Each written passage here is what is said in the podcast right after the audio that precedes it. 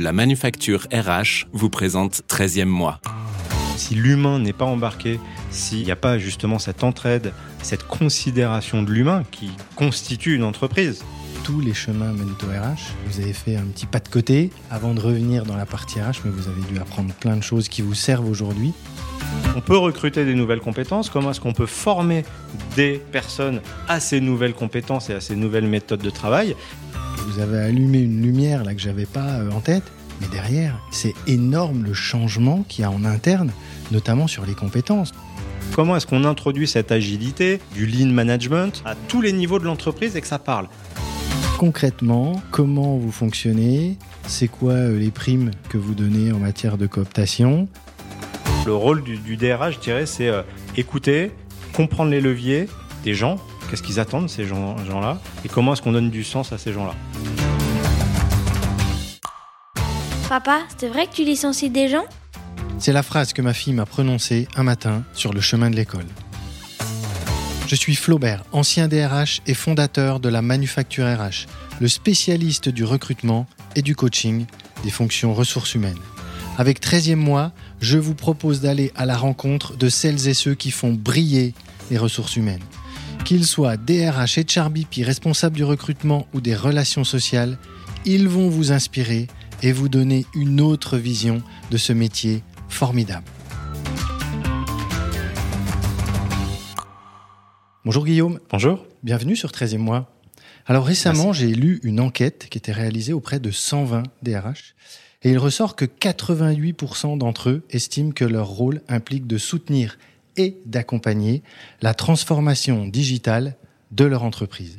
Les deux tiers ont même dit que pour eux, c'était une priorité absolue. Donc moi, devant ces chiffres, je me suis dit qu'il fallait que je rencontre un DRH qui était au cœur de cette transformation digitale. J'ai voulu, comme d'habitude, aller voir concrètement sur le terrain et au-delà des chiffres et des sondages, ce que cette transformation digitale avait comme conséquence au niveau RH. Et quoi de mieux que de vous donner la parole à vous, Guillaume Serre, vous qui êtes le DRH de Sodexo Passe France, l'activité avantage et récompense de Sodexo. Société qui est passée du titre restaurant papier à la dématérialisation et qui continue d'ailleurs d'innover dans la création de nouvelles solutions digitales. Alors dans cet épisode, on va parler de votre rôle de DRH pour accompagner ce move digital de l'entreprise. On va parler de la guerre des talents pour recruter notamment dans l'IT et on va aussi aborder les solutions que vous proposez pour gagner cette guerre des talents. Mais avant cela, comme d'habitude, qui êtes-vous, Guillaume Serre? Merci Flaubert, déjà merci pour, euh, pour l'invitation et avec plaisir pour euh, répondre euh, à cet échange. Alors, en deux mots, euh, si je dois essayer de résumer un peu mon parcours, euh, donc des études classiques euh, de RH à Paris en Sorbonne, et puis là un peu moins classique, une fois mon diplôme en poche, je prends ma valise pour partir à l'étranger, en Grèce, et créer ma société avec un ami franco-grec, une marque de vêtements. Donc cette envie de l'entrepreneuriat m'a prise assez tôt et je regrette pas. C'était une super expérience de trois années où euh, on apprend beaucoup quand on est entrepreneur, on apprend beaucoup sur soi, on, a pas mal d'échecs et euh, ça renforce, on gagne en maturité. Voilà, ça, ça aide aussi à, à, y voir un peu plus clair sur les choix et euh, la répercussion qu'on, que peuvent avoir certains de nos choix. Ça a duré trois ans et je vais je vais pas m'amuser à résumer ces trois ans maintenant. En tout cas, j'en suis revenu parce que euh, les valeurs familiales, euh, notamment, m'ont rappelé. Et je pense qu'on parlera des valeurs. Et si on parle pas de valeurs euh, quand on est un RH, je pense que c'est qu'il y a peut-être un problème. Du coup, je reviens, je reviens en France et, et là, bah, je m'appuie sur sur ce parcours universitaire RH pour bah, reprendre une voie là pour le coup plus traditionnelle dans les ressources humaines. D'abord par la voie du cabinet de recrutement hyper intéressant parce que quand on travaille comme consultant dans un cabinet de recrutement, bah, on est confronté à plein de RH, de DRH. Et qu'est-ce qu'il y a derrière? Bah, Il y a des politiques d'entreprise, il y a des cultures d'entreprise, il y a des euh, produits, des services qui sont vendus et on s'aperçoit quand on est euh, justement consultant dans un cabinet que bah, il y a plein de façons de recruter, il y a plein de façons euh, d'attirer des talents et il y a plein de façons d'encadrer ces équipes et de manager l'humain. Donc votre point d'entrée, au-delà de l'entrepreneuriat, ce que je trouve excellent parce que euh, je n'ai de cesse de dire que tous les chemins mènent au RH. Et là, ben, vous avez fait un petit pas de côté Mm. avant de revenir dans la partie RH, mais vous avez dû apprendre plein de choses qui vous servent aujourd'hui. Quand on entreprend, on apprend plein de choses. Et puis vous, votre point d'entrée ensuite sur la fonction RH, c'est le recrutement. Tout à fait. Ok. Tout à fait. Et euh, donc voilà, comme je le disais, euh, très riche d'enseignements euh, sur cette partie, je dirais, diversité des cultures d'entreprise.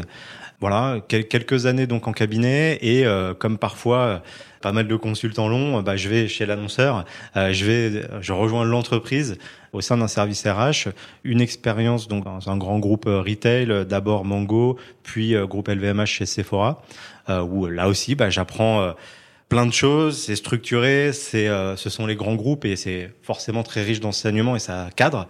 Et puis en 2010, la start-up toque à ma porte. 2010, ben, c'est euh, l'époque des grandes levées de fonds pour, euh, pour Ouais. les start-up, ou Mhm. du moins on voit des levées à, à plusieurs dizaines de millions. Aujourd'hui, ça fait rire, mais euh, en 2010, euh, elles étaient rares, les, les levées de 10, 20 millions.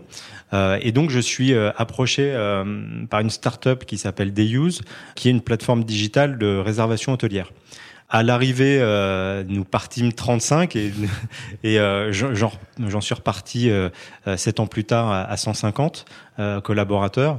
Une expérience assez incroyable parce que c'est vraiment, j'ai eu la chance de vivre l'aventure startup successful. Je, vais peut-être préciser que ce qui m'a attiré aussi dans cette expérience, c'est l'obligation d'avoir justement cette vision entrepreneuriale, parce que on part from scratch du début. Je suis appelé pour créer la fonction RH qui n'existait pas et bah, ça permet euh, justement d'appliquer ce qu'on a pu apprendre et puis de, de trouver du sens dans ce qu'on est en train de faire et de voir tout de suite les résultats euh, de ce qu'on est en train de produire. Et euh, bah, je ne sais pas si c'est l'échelle de la startup qui permet euh, bah, ces, ces résultats aussi rapides, mais en tout cas, euh, voilà, c'est une belle expérience par rapport à ça, qui faisait écho à, ma vision entrepreneuriale. Et puis, et, et, puis, euh, bah, une expérience internationale, euh, puisque c'est une start-up française qui euh, s'est développée euh, à Hong Kong, euh, ensuite euh, aux États-Unis et à Montréal. Euh, donc voilà, une belle expérience. Qui a structurer cette... là la partie RH. Tout à fait. Ok. C'est ça. Euh, ça dure sept ans. Et puis, euh, et puis euh, là, bah, le, le, hasard un petit peu, un cabinet euh, d'approche directe me contacte sur LinkedIn et, et, on parle de Sodexo. Je savais pas trop ce que c'était Sodexo. Alors j'avais une vague vision de la cantine, mmh. mais voilà, une vision assez restreinte. Et puis je m'aperçois tout d'abord que quand je commence à rencontrer euh, des gens de chez Sodexo, bah il y a euh, déjà quelque chose qui me frappe, c'est euh, c'est l'approche de l'humain et, et, donc j'y reviens, les valeurs Mhm. mm -hmm. qui me sont véhiculées. C'est un terme assez à la mode, hein, les valeurs, mais c'est surtout qu'on me les véhicule d'une façon euh, qui m'interpelle, euh, d'une façon authentique, sincère, euh, où je comprends très vite que on prend du temps avec l'humain, les entretiens durent peut-être plus qu'à l'habitude avec les interlocuteurs que je rencontre. On me parle vrai, on, on, on appuie, euh, et puis euh, je suis RH, donc forcément euh, tout le monde est sensible aux valeurs d'une entreprise, mais je pense qu'un DRH doit en être le porte-drapeau, et donc euh, bah, il faut, je, je, je, pense, incarner ces valeurs plus plus que n'importe qui d'autre. Euh, et voilà, je, je, comprends que alors il y a, y, a, y a, plusieurs valeurs chez Sodexo, mais que l'esprit d'équipe est un, une valeur clé et je la ressens. Je la ressens par l'intérêt qu'on donne à l'humain euh, chez, chez Sodexo et voilà, ça transpire dans les entretiens, ça transpire dans les gens, euh, dans ce qui me véhicule et euh, bah, je la rejoins. Je rejoins Sodexo à ce moment-là euh, et j'y suis depuis octobre 2020. Ok, alors euh, je ne peux pas ne pas vous poser la question donc de ces parce que ça fait deux fois que vous en parlez des valeurs c'est c'est ça a l'air important et c'est important dans la fonction RH j'aime bien le côté incarner les valeurs parce qu'il suffit pas de les mettre en avant de les poser comme ça de les écrire. Euh, je sais pas deux trois valeurs euh, de, de, de Sodexo qui qui vous parlent et que vous euh, essayez vous contribuez euh, de les mettre en application au quotidien c'est quoi? Je viens d'en citer une c'est l'esprit d'équipe et euh, je, je, je, pense que quand on est euh, en plus dans une, va dans une phase de transformation, ce qui est le cas depuis quelques petites années chez Sodexo Pass France, s'il n'y a pas si l'humain n'est pas embarqué, si il n'y a pas justement cette entraide, cette considération de l'humain qui constitue une entreprise. C'est-à-dire que si on enlève les humains dans une entreprise, a priori, il va plus passer grand-chose. Donc si on n'embarque pas l'humain, euh, eh ben, euh, ça fonctionne pas. Et je pense que là, la RH a un rôle à jouer. Donc, euh, l'esprit d'équipe, bah voilà, ça a été, comme je vous l'ai précisé, euh, euh, la valeur qui m'a embarqué tout de suite pendant les entretiens. J'entends et que j'ai pu percevoir. Et une autre valeur que je que que je vois et que je vis et que j'essaye de véhiculer de l'intérieur. Maintenant que j'y suis, on me l'avait évoqué en entretien, mais ça me parlait moins n'étant pas encore dedans, l'organisation, euh, c'est l'esprit de progrès. L'esprit de progrès, alors qu'est-ce que ça veut dire chez Sodexo? C'est quoi concrètement ça, bah, l'esprit de progrès? euh, Alors je vais tenter de vous l'expliquer euh, et, je vais essayer d'être synthétique, mais euh, Sodexo c'est une entreprise qui a plus de 50 ans, mhm. qui, qui, est cotée, voilà, et qui a, je pense, qui, qui, a su montrer euh, bah, qu'elle savait euh, avoir une valeur sur le marché. Hein. C'est euh, si je dois donner un autre chiffre, c'est près d'un demi million de salariés dans le monde. C'est le premier employeur français dans le monde. Donc c'est bah, c'est quand même une belle histoire, une belle histoire française.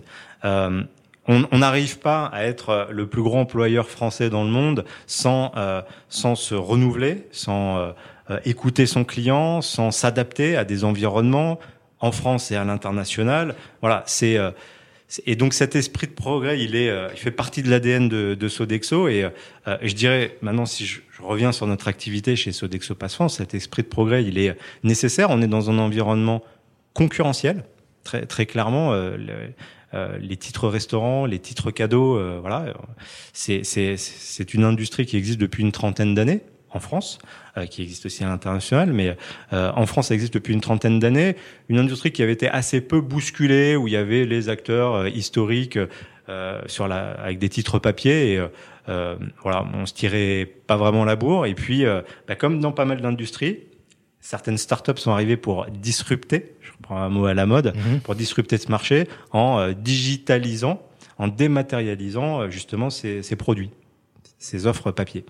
Euh, et là, il a fallu que Sodexo passe France, ben, euh, euh, pour pas se faire dépasser, ben, justement, puisse faire face à, cette concurrence en, justement s'adaptant, en, adaptant sa façon de travailler, en adaptant son offre de service auprès sur, le marché. Donc voilà, je, vais pas trop, peut-être qu'on en reparlera tout à l'heure, mais cet esprit de progrès, il fait partie de l'ADN. Et aujourd'hui, on a une offre qui est ultra compétitive et euh, elle l'est aujourd'hui et demain elle, sera encore meilleure. Et, euh, je suis persuadé qu'on fera partie euh, des leaders incontournables sur notre marché parce que on a cet esprit de progrès, cet esprit d'initiative et c'est pas parce qu'on est un grand groupe qu'on n'est pas capable de s'adapter, d'être agile et d'innover. Ok, très clair. Euh, autre petite question là encore en matière d'introduction, mais donc vous, votre périmètre, votre euh, activité euh, et le nombre de collaboratrices, collaborateurs, c'est quoi? Alors ça bouge euh, un peu, évidemment, on est en plein développement et on grandit. Aujourd'hui, le périmètre de Sodexo passe France, donc c'est 400 salariés. Mhm. et je, pour je parle de développement parce que nous, nous venons de faire l'acquisition d'une start-up qui s'appelle WeDoGift, donc qui était notre concurrent sur la partie titre cadeau. Aujourd'hui, euh, ce n'est plus un concurrent, c'est la famille, mhm. c'est Sodexo. Euh, et We Do Gift, c'est 200 collaborateurs. Donc euh, aujourd'hui, on représente en France, en tout cas, une force de frappe de 600 personnes et qui est vouée à, à, grandir. Ok. Bon, parfait, très clair.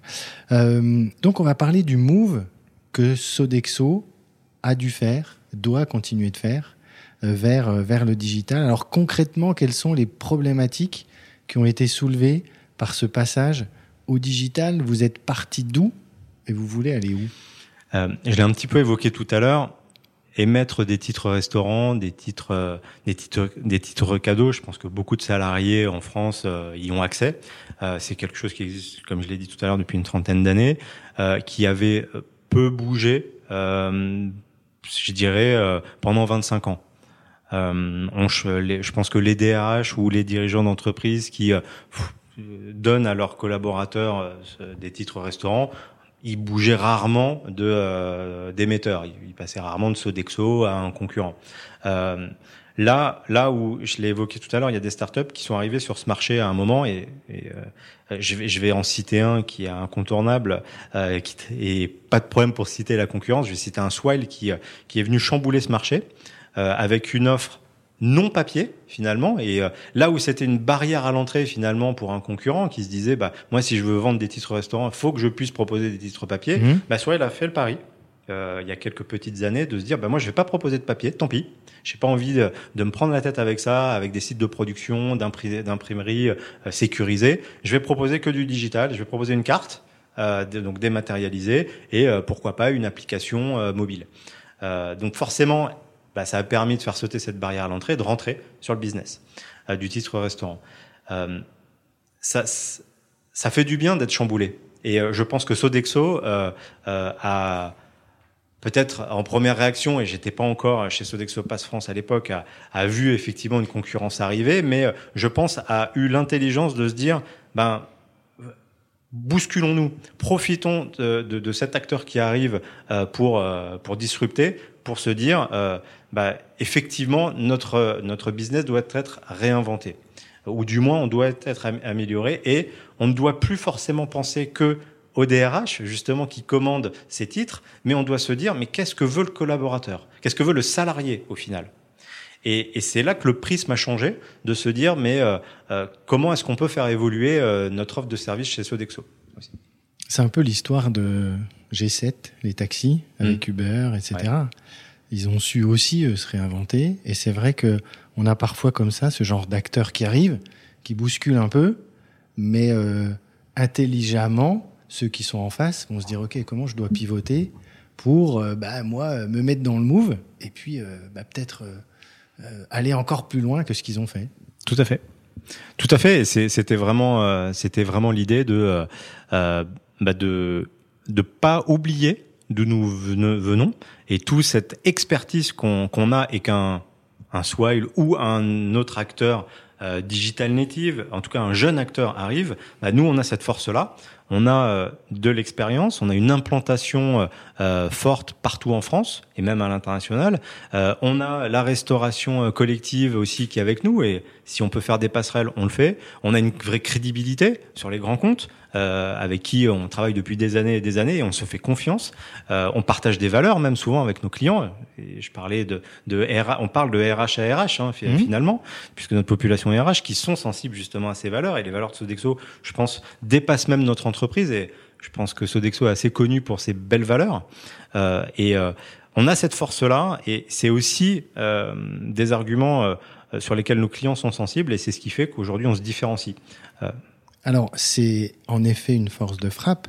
Je me rappelle quand on a préparé euh, euh, ce, podcast, euh, on est vite allé, et moi, vous, vous avez allumé une lumière là que j'avais pas en tête. Mais derrière, c'est énorme le changement qu'il y a en interne, notamment sur les compétences. Donc il y a en effet cette force de frappe, mais ça doit pas être simple de faire bouger une structure comme Sodexo, qui est quand même conséquente, et rien que sur les compétences qu'il faut euh, faire évoluer pour aller sur du digital. Tout à fait, tout à fait. Et euh, avoir des belles valeurs depuis toutes ces années, bah, ça nous permet d'avoir des personnes qui sont chez Sodexo depuis plusieurs années. Moi qui viens de start-up, euh, c'est vrai qu'on reste deux, trois ans dans, dans une start-up et puis on s'en va. Mmh. On vient picorer une expérience et puis on va vers une autre. Euh, et quand je suis arrivé chez Sodexo, ce qui m'a frappé, c'est que j'ai vu plein de collaborateurs avec 10, 15, 20, 25, 30 ans d'ancienneté. Euh, et euh, en, échangeant avec ces personnes-là, j'ai découvert euh, vraiment quelque chose d'extraordinaire, c'est l'attachement et l'engagement que ces collaborateurs ont à, à, à l'entreprise. Et j'ai trouvé ça admirable. Et euh, pour répondre donc à votre question, c'est de se dire comment est-ce qu'on accompagne ces gens qui euh, sont engagés depuis tant d'années, qui y croient, qui ont envie de se retrousser les manches pour se dire waouh, il y a un swile qui arrive, mais euh, on va pas se laisser faire. Ouais, on est là depuis 30 ans et euh, on va montrer ce que nous on, a en plus d'un swile. Et, euh, et je pense que c'est ça aussi une de nos forces, c'est euh, que oui, on doit s'adapter, on doit pivoter sur nos modes de travail, euh, sur la digitalisation de nos offres et tout ce que ça peut impliquer on travaille sur, sur l'IT, sur, euh, sur tous ces nouveaux métiers qu'on doit intégrer, que nous n'avions pas il y, a, il y a 20 ans, ça n'existait pas. Donc comment est-ce que on, on, peut recruter des nouvelles compétences? Comment est-ce qu'on peut former des personnes à ces nouvelles compétences et à ces nouvelles méthodes de travail? Et je pense que, une fois de plus, nos valeurs, euh, nos belles valeurs font que les gens suivent et se retroussent les manches et, et, et, et y vont. Et donc là, on a le double effet positif, c'est-à-dire que on et on a des, déjà des personnes embarquées, donc on a déjà les ressources qui sont là. On n'a pas euh, à lancer des plans de, recrutement euh, comme on peut le voir par exemple dans une startup. Je recherche 100 personnes du jour au lendemain. Non, nous on les a déjà. On a déjà ces, ces, effectifs et puis on a des gens qui sont embarqués depuis des années, qui connaissent notre produit, qui connaissent nos clients et notre rôle RH, bah, c'est de les accompagner, à monter en compétences et à comprendre l'évolution de notre environnement. Ce qui est parfois pas plus simple, voire euh, plus compliqué, euh, d'arriver à accompagner cette montée en compétences. En tous les cas, euh, c'est pas évident, hein, ça se fait pas comme ça sur Bien un sûr. claquement de doigts. Euh, alors justement, euh, quelles ont été les peut-être deux premières thématiques sur lesquelles vous vous êtes dit, ok, il faut que moi, DRH, je commence par ça et ensuite, en deuxième étape, je fais ça, parce que on pourrait parler d'une multitude de thématiques, mais mmh. je voudrais voir les, les deux premières là, euh, thématiques sur lesquelles vous avez euh, ouais. fait un focus. Euh, difficile de synthétiser. C'est vrai qu'il y, y, y, y, y a, beaucoup de choses, même encore aujourd'hui, à mettre en place parce que on est dans, effectivement dans cet euh, univers digital où on, on peut pas se dire ça y est, c'est fini.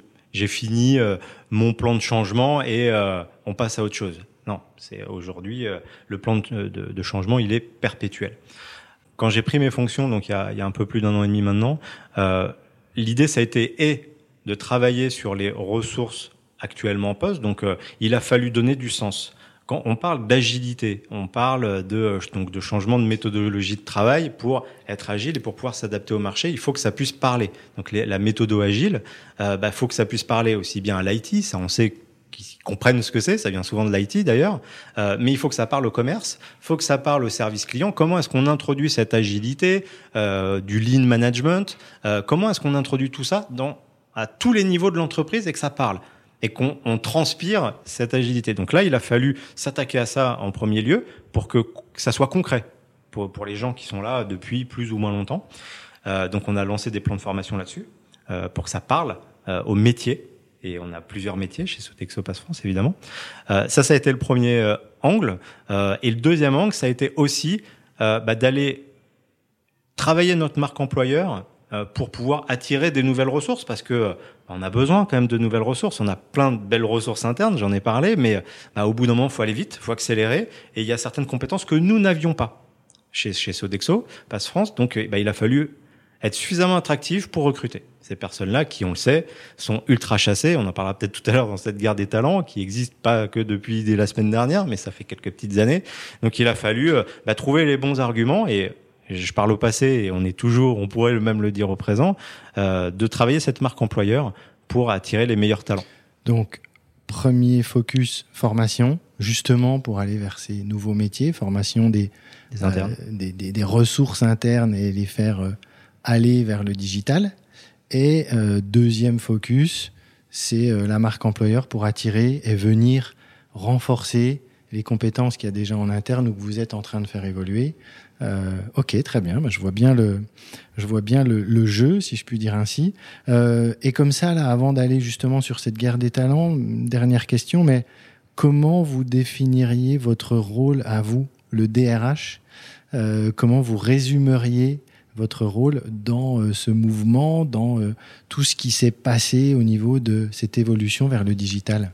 C'est difficile de le résumer, hein. forcément, il s'en passe tellement de choses, euh, parce qu'on est dans l'humain. Euh, je fais une petite parenthèse, mais en plus dans un contexte sanitaire euh, qui a été quand même là depuis mmh. depuis deux ans, euh, même un peu plus, vraiment perturbé. Donc comment est-ce qu'on accompagne déjà le changement? Bah, C'est déjà costaud pour un RH, mais en plus ce changement dans du distanciel, dans un climat de un peu stressant quand même de crise sanitaire. Euh, donc bah voilà, c'est euh, le rôle d'un RH, ça a été euh, et ça l'est toujours, c'est euh, d'écouter, je pense, de comprendre qu'est-ce qui se passe humainement dans, dans l'entreprise, euh, quelles sont les attentes des collaborateurs, comment est-ce que je maintiens un lien avec les, les salariés sur euh, bah, sur le quotidien, sur le business, qu'est-ce qu'on est en train euh, de, de, décider et quel axe stratégique l'entreprise est en train de prendre, euh, comment est-ce que je communique à tous tous ses collaborateurs, parce que le but c'est pas d'embarquer juste 10, 10 personnes et puis le reste suivra, non. Euh, le but c'est d'embarquer les 400, demain les 600 personnes en même temps, de parler à tous, tous ces gens-là pour, pour qu'ils trouvent du sens, pour qu'ils trouvent du sens et euh, leur rôle à jouer dans cette organisation, parce que ce changement, une fois de plus, il peut pas se faire juste avec le DG et le DRH. C'est pas possible. Euh, il faut qu'il se fasse avec les 600 personnes. Donc voilà, le rôle du, DRH, je dirais, c'est euh, écouter, comprendre les leviers des gens, qu'est-ce qu'ils attendent ces gens-là, gens et comment est-ce qu'on donne du sens à ces gens-là? Ok. Allons sur la guerre des talents, euh, donc digital, talent, IT. On est sur ces populations, vous essayez ou vous arrivez à recruter euh, euh, ces gens-là. On entend beaucoup parler, en effet, de euh, ces problématiques de recrutement dans l'IT.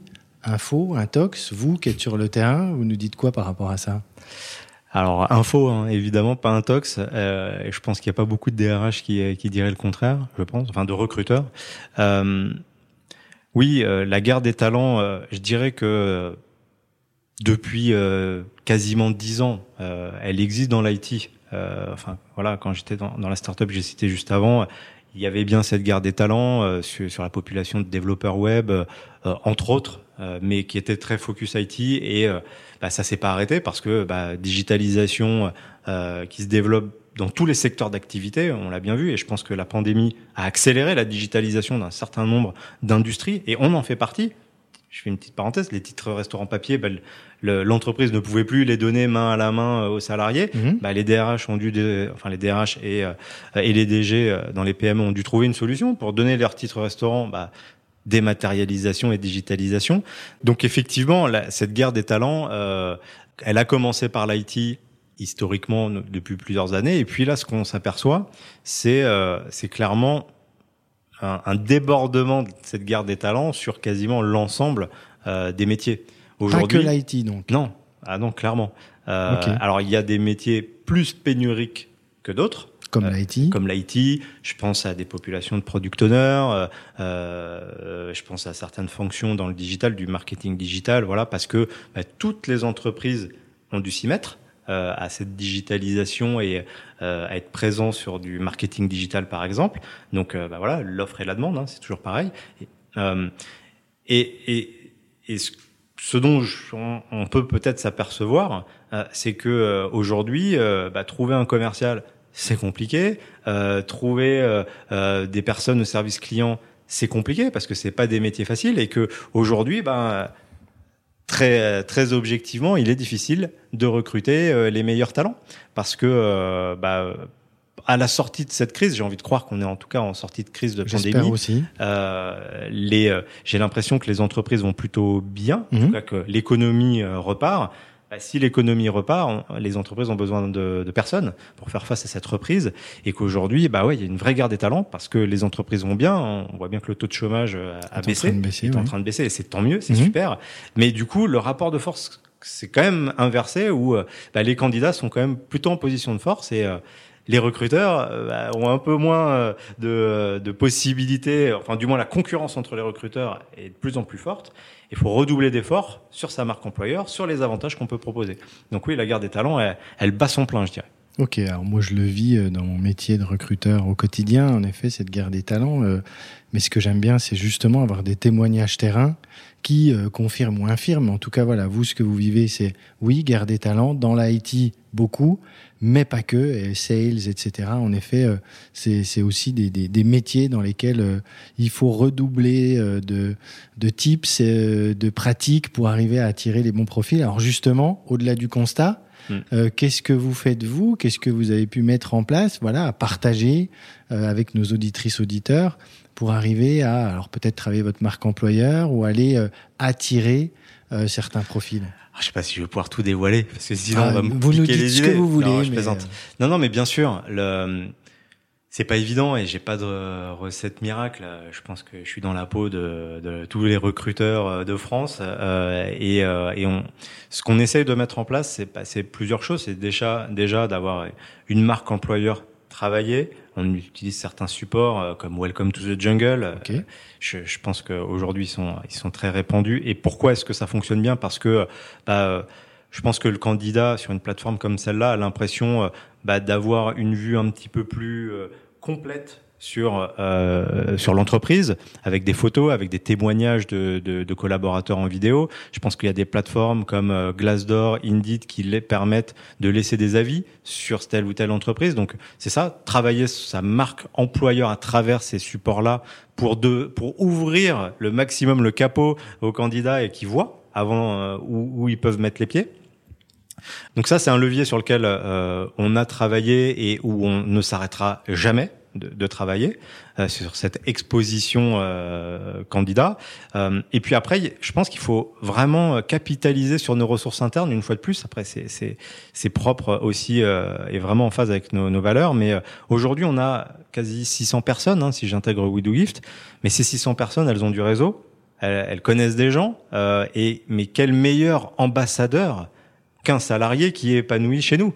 Euh, donc, euh, bah, on pousse au maximum la cooptation avec euh, des primes. On essaie de le faire vivre avec des visuels, avec on market un petit peu cette cooptation interne parce que bah, on est convaincu au service RH chez, chez Sodexo que c'est des bons ambassadeurs et puis surtout que qu'un collaborateur qui va nous conseiller une personne, bah, a priori, il va pouvoir parler sans filtre avec ce potentiel candidat et que ce candidat, bah, il va venir vraiment avec la bonne vision de, de, ce que lui a dit son ami ou du moins sa connaissance et, et que ça va être vraiment euh, euh, une, une, réussite cette coopération. Et, et, on voit bien que les personnes qui nous ont été cooptées bah j'ai pas j'ai pas forcément des statistiques très précises mais en tout cas c'est souvent des recrutements réussis. Alors je veux bien qu'on s'arrête là-dessus parce que je trouve ça euh, très très très intéressant. Allez on va prendre le dernier sujet la cooptation. Donc concrètement comment vous fonctionnez? C'est quoi euh, les primes que vous donnez en matière de cooptation? Et moi, je fais aussi le lien avec ce côté un peu euh, euh l'employé advocacy, c'est-à-dire que là, ce sont les personnes en interne qui vont, entre guillemets, être ambassadeurs de la marque Sodexo en disant, bah, moi, voilà ce que je vis dans mon entreprise. Tiens, tu voudrais, je sais qu'on cherche tel poste, je te connais, je pense que ça pourrait fitter euh, ben viens, rencontre quelqu'un. Après, comment ça se passe le process euh, euh, La prime, vous la donnez euh, au début, après la période d'essai, etc. Euh. Ouais. Euh, bon, c'est un process qu'on veut évidemment simple, clair. Donc, on a essayé de communiquer. Enfin, on n'a pas essayé. On a communiqué, je pense, des règles claires. déjà, je pense que ça, c'est le premier point de départ. Les règles soient bien comprises. Euh, L'objectif, c'est que bah, un collaborateur, un salarié qui donc a identifié dans son entourage quelqu'un qui pourrait matcher, euh, l'envoie au service recrutement chez nous. Donc c'est vraiment le salarié Sodexo qui prend en main cette candidature et je pense que c'est clé. Euh, dans, dans, dans, la réussite, c'est-à-dire le collaborateur va envoyer le CV de, de, de son contact en disant voilà je t'envoie le CV euh, de euh, Jean-Michel, euh, il est bien pour ce poste et pour telle telle raison. Okay. D'après moi. Ok. Le service RH s'engage à contacter obligatoirement ce, euh, ce, ce candidat. Donc c'est un engagement euh, pour le candidat, mais pour notre collaborateur, pour lui montrer qu'il y a bien ce suivi-là. Euh, et euh, bah, si euh, donc il rentre dans un process de recrutement euh, traditionnel, classique, classique comme n'importe quel candidat, et donc si, si ce candidat va au bout de cette période d'essai, eh bien le salarié Sodexo qui a coopté bah, touche, touche cette prime qui peut aller jusqu'à 1200 euros euh, pour un CDI. 1200 euros. Ouais. C'est bien, ça vaut le coup. Euh, non, bravo, ok. Très intéressant, voilà, c'est concret, c'est tout ce que j'aime. Euh, je reviens aussi sur les Glassdoor Indeed, donc les notations, les avis. Moi, je compare ça au TripAdvisor hein, quand on veut euh, ouais, oui, oui, un restaurant ou euh, réserver un, un hôtel. Euh, donc ça, c'est important. Je trouve très intéressant euh, que vous alliez euh, là-dessus. voilà, ça veut dire que les commentaires que vont mettre les collaboratrices, collaborateurs, euh, pour vous, en effet, c'est un miroir pour une personne qui va euh, se dire tiens, j'ai vu un poste chez Sodexo, euh, je vais aller regarder les avis euh, Glassdoor et, et, Indeed. Donc c'est une réalité, ça. C'est c'est pas, euh, on l'invente pas quoi. Concrètement sur le terrain, ça fonctionne vraiment et c'est important pour vous d'avoir euh, des avis qui sont positifs sur ces sites-là. C'est clé et votre parallèle est très bon avec euh, TripAdvisor. Euh, après, il y a des personnes qui qui vont jamais sur TripAdvisor et qui le font au feeling, qui vont dans certains restaurants et c'est sans sans consulter TripAdvisor. Et heureusement, Mhm. euh, bah c'est pareil. Je dirais pas que Glassdoor et, Indeed sont consultés systématiquement par tous les candidats. Maintenant, oui, il y a certains candidats qui, euh, et, je peux le comprendre, qui euh, qui ont envie d'en savoir plus. Faut se mettre dans la peau d'un candidat qui a peut-être euh, deux trois offres sur la table. C'est pas évident de cerner pour nous recruteurs un candidat en un entretien euh, d'une heure ou une heure et demie, comme c'est pas évident pour un candidat de cerner ce qu'il attend en un entretien d'une heure, une heure et demie. Donc comment est-ce qu'il fait ce candidat? Faut se mettre à sa place pour choisir s'il a deux trois postes. Bah voilà, il a des outils comme ce comme cela pour euh, pour essayer d'en savoir un peu plus. D'ailleurs, moi, je, je conseille de plus en plus, moi, certains clients, et je le vois de plus en plus dans les pratiques, d'intégrer un collaborateur ou une collaboratrice dans le process de recrutement. Un échange, à un moment donné, assez informel, euh, voilà, de, de personnes qui se parlent sans hiérarchie autour. Et bah, voilà ce que je vis moi au quotidien dans l'entreprise depuis euh, six mois que je suis arrivé ou un an. Hein, pas, besoin de prendre quelqu'un qui a, qui a 15 ans d'ancienneté. Et c'est vrai que ces Glassdoor Indeed, ça détourne un peu euh, ce, ce côté-là. Et c'est en effet très important. Euh, ok, alors je vous ai coupé dans votre élan de bonnes pratiques à mettre en place ou conseils que vous pouvez donner ou que vous voyez chez des clients ou que vous apportez à des clients justement sur quoi mettre en place pour euh, mieux recruter, être encore plus attractif. Bah là, vous me tendez une perche énorme, je suis obligé de la saisir. C'est euh, quel avantage, quel package je peux proposer euh, à ce candidat euh, qui vient de l'externe Quel package je peux proposer à ce salarié qui est en interne et que j'ai envie de garder absolument euh, Bah voilà, c'est la rémunération. On le sait, ça fait partie des leviers euh, d'attractivité et de rétention. Euh, mais quand j'entends rémunération, il y a évidemment le fixe euh, brut, le éventuellement du variable, mais pas que. Euh, et euh, c'est là bah, une société comme la nôtre, comme Sodexo Pass France, peut permettre de se distinguer et d'apporter quelque chose en plus dans ce package euh, de, de rémunération et d'avantages. Parce que euh, bah, aujourd'hui, euh, enfin, je, je vais, je vais, je vais évidemment pas faire de politique, mais euh, il y a, il y a un sujet de pouvoir d'achat Mhm. euh, qui est sur la table depuis euh, plusieurs mois, voire peut-être même quelques petites années Et qui va continuer. de- et qui va continuer. On voit que l'inflation va exploser là dans les années à venir. Donc, euh, comment est-ce qu'une entreprise bah, va pouvoir euh, suivre cette inflation, suivre euh, cette attente des salariés qui sont juste des Français euh, qui ont un pouvoir d'achat à assumer euh, Eh bien, euh, ben c'est là que bah, s'appuyer sur des sur Sodexo Pass France par exemple et sur nos offres qui sont souvent des offres en plus fiscalement euh, avantageux pour l'entreprise, pour le collaborateur. Donc ça permet bah, de faire des petits coups de pouce ou de faire des choses même significatives euh, à coût réduit pour l'entreprise et qui ont un impact tout de suite pour le salarié. Les titres restaurants, c'est un, exemple. Hein, voilà, ça permet euh, bah, de euh, déjeuner le midi euh, à moindre coût pour l'entreprise euh, et pour euh, et, pour le salarié. Euh, Aujourd'hui, si je prends l'exemple des titres CESU, qui sont, je, je trouve trop mal mal connus euh, en France et qui sont un super levier euh, aujourd'hui de justement euh, davantage. Ça, ça, ça peut permettre de faire garder ses enfants euh, de euh, d'a- d'avoir une aide ménagère euh, enfin une aide à domicile à, à, à un coût vraiment euh, défiscalisé donc intéressant pour l'entreprise et pour euh, et pour le salarié. Alors le titre CESU, je trouve ça euh, en effet creusons un peu. Donc euh, j'ai euh, une nounou ou une personne qui garde mes enfants, euh, donc je vais la payer avec ces titres CESU. L'entreprise elle intervient comment là-dedans? C'est intéressant ça? Eh bien l'entreprise, elle va subventionner ces titres. Je vais prendre un exemple.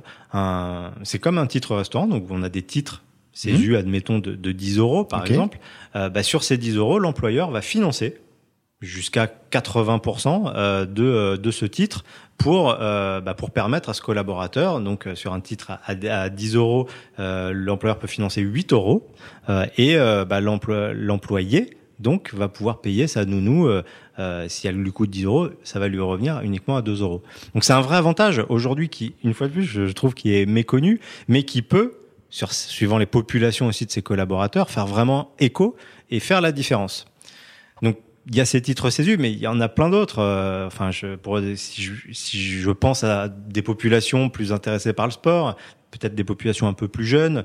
Euh, on a des partenariats, euh, par exemple avec euh, Gymlib, euh, qui, qui peuvent permettre d'avoir des, des avantages à moindre coût pour les collaborateurs. Et, et, et voilà, c'est pour revenir à votre question, qu'est-ce que l'entreprise peut mettre à disposition du collaborateur et quels avantages il met à disposition du collaborateur pour bah, pouvoir être attractif. Et on précise bien que entre donner 10 euros de salaire et euh, donner, euh, enfin investir dans un euh, CESU ou autre à 10 euros, bah, c'est plus intéressant d'investir dans un titre CESU. Il y a moins de charges pour l'entreprise et pour les collaborateurs également. Bah, tout à fait. Tout à fait. Et puis, j'irais même au-delà, c'est quel, quel rôle social aussi, quel impact social je veux je veux, je veux donner à mon entreprise. Euh, quand je mets en place ce genre de dispositif, ça veut bien dire que je veux aller au-delà dans mon accompagnement avec mon collaborateur et que j'ai envie qu'il se sente bien. J'ai envie euh, bah, qu'il ait une vie plus facile. J'ai envie euh, que lorsqu'il vient au travail, eh bien, il ait une nounou qui puisse gérer, par exemple, ses enfants et qui vienne au travail un peu plus libéré et un peu plus serein. Donc, c'est aussi cette notion-là, je pense qui est attendue par les salariés et qu'on peut proposer euh, aujourd'hui aux entreprises. Et on peut proposer une sorte de catalogue, euh, CESU, euh, sport, etc. Tout et à après, fait. chacun choisit ce, ce, ce, dont il a envie et ce dont il a besoin. Tout à fait. Ok, donc vrai avantage à aller au-delà de la rémunération et à pouvoir proposer à ses équipes. Okay. Se différencier, c'est la clé, je pense, pour, pour un employeur afin qu'il soit attractif. En effet, et arriver à être un peu inventif à casser aussi les codes, à pousser un peu les murs, ne pas voir qu'une rémunération, voir d'autres choses derrière et aller, euh, aller un peu plus loin. Euh, ok, très bien. Et eh ben merci pour euh, merci pour tous ces tous ces éléments et toutes ces infos euh, très pratiques, Guillaume. Allez, je vais terminer avec mes trois questions rituelles. la première, c'est quel conseil vous donneriez au jeune Guillaume de 25 ans qui se dit euh, tiens, moi j'ai envie de faire des RH demain. Il est encore jeune, il a euh, l'avenir devant lui. C'est quoi vos conseils pour qu'il parte dans les RH C'est difficile aussi de répondre à cette question, mais euh, objectivement, je, je ça va peut-être paraître prétentieux, mais j'aurais pas spécialement de conseils à donner parce que je, je m'appelle, enfin, je vous ai expliqué en quelques mots mon parcours et je pense que la vie est faite d'opportunités. Il faut laisser aussi parfois les choses venir. Je fais des études de RH. Je suis parti euh, euh, créer une marque de vêtements en Grèce et euh, c'est pas une suite logique, mais c'est une question d'opportunité. Je pense que c'est peut-être grâce à cette opportunité que bah, c'est enchaîné d'autres d'autres se sont enchaînées d'autres opportunités qui fait que je suis devant vous aujourd'hui. Euh, donc je pense que voilà faut faut laisser, euh, faut laisser euh, les opportunités euh, se présenter. Et puis, euh, euh, je, je, pense que le temps fait que on apprend aussi des erreurs et qu'il faut commettre des erreurs. Donc, donner des conseils pour éviter les erreurs, bah, je ne sais pas si c'est la meilleure des solutions. Non, mais ce que j'entends dans ce que vous dites et dans votre parcours, c'est il y a peut-être pas une ligne obligatoire. Puis à un moment donné, on peut zigzaguer un peu. Euh, mais il y a des compétences, qualités à prendre dans toutes les expériences, surtout quand on veut faire des RH, c'est ça? Bah complètement et euh, enfin je, je, pense que je serai pas le seul euh, recruteur à parler de profil atypique mmh. euh, et je pense qu'on doit être capable d'être de plus en plus à l'écoute des profils atypiques qui apportent quelque chose de différent. Euh, je, je pense pas être en train de dire quelque chose de très nouveau, mmh. et mais j'en suis convaincu. Je suis convaincu que les profils atypiques euh, apportent euh, des choses différentes et permettent de sortir du cadre là où euh, on a l'obligation aujourd'hui peut-être plus que jamais d'être capable de, de, de, penser parfois différemment pour se distinguer. Ok, deuxième, deuxième question euh, finale. Euh, un livre que vous emmèneriez sur une île déserte, ce serait quel livre? Alors bah déjà, je suis pas très littéraire pour, mmh. pour être franc, euh, et parce que j'ai euh, c'est indispensable pour moi d'avoir de la légèreté euh, et que je suis parfois un peu nostalgique. J'ai en mémoire la BD Quick et Fluke. Je, ça va peut-être pas parler à, tout le monde, hein, mais euh, euh voilà, c'est juste que on, est quand même sur des sujets très prenants dans les dans les RH, je trouve, et quand on prend son travail à cœur, bah il y a de l'émotion dans dans l'humain, et je pense que c'est indispensable aussi de savoir s'en extraire à un moment et, et d'être capable de prendre de laisser de la place à la légèreté dans la vie c'est euh, et de la naïveté, c'est pour moi indispensable. Donc, euh, euh, si j'étais seul sur une île déserte, je pense que ça serait très compliqué et donc j'aurais besoin d'un peu de légèreté. Votre bulle d'oxygène. Oui. Ok, dernière question. Est-ce que vous avez une personne à me recommander pour un, prochain épisode qui évolue évidemment dans les dans les RH Ah bah écoutez, je, je vais je vais être corporate et évidemment et parce que euh, je commence à avoir de plus en plus d'échanges et c'est quelqu'un de très intéressant. C'est la DRH de We Do Gift euh, qui s'appelle Elodie.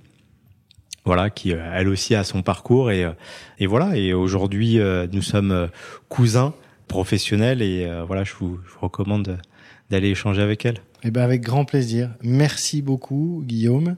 Ce fut un plaisir. Partagé. Et puis à bientôt pour peut-être un, un nouvel épisode. Merci. Merci. Au revoir.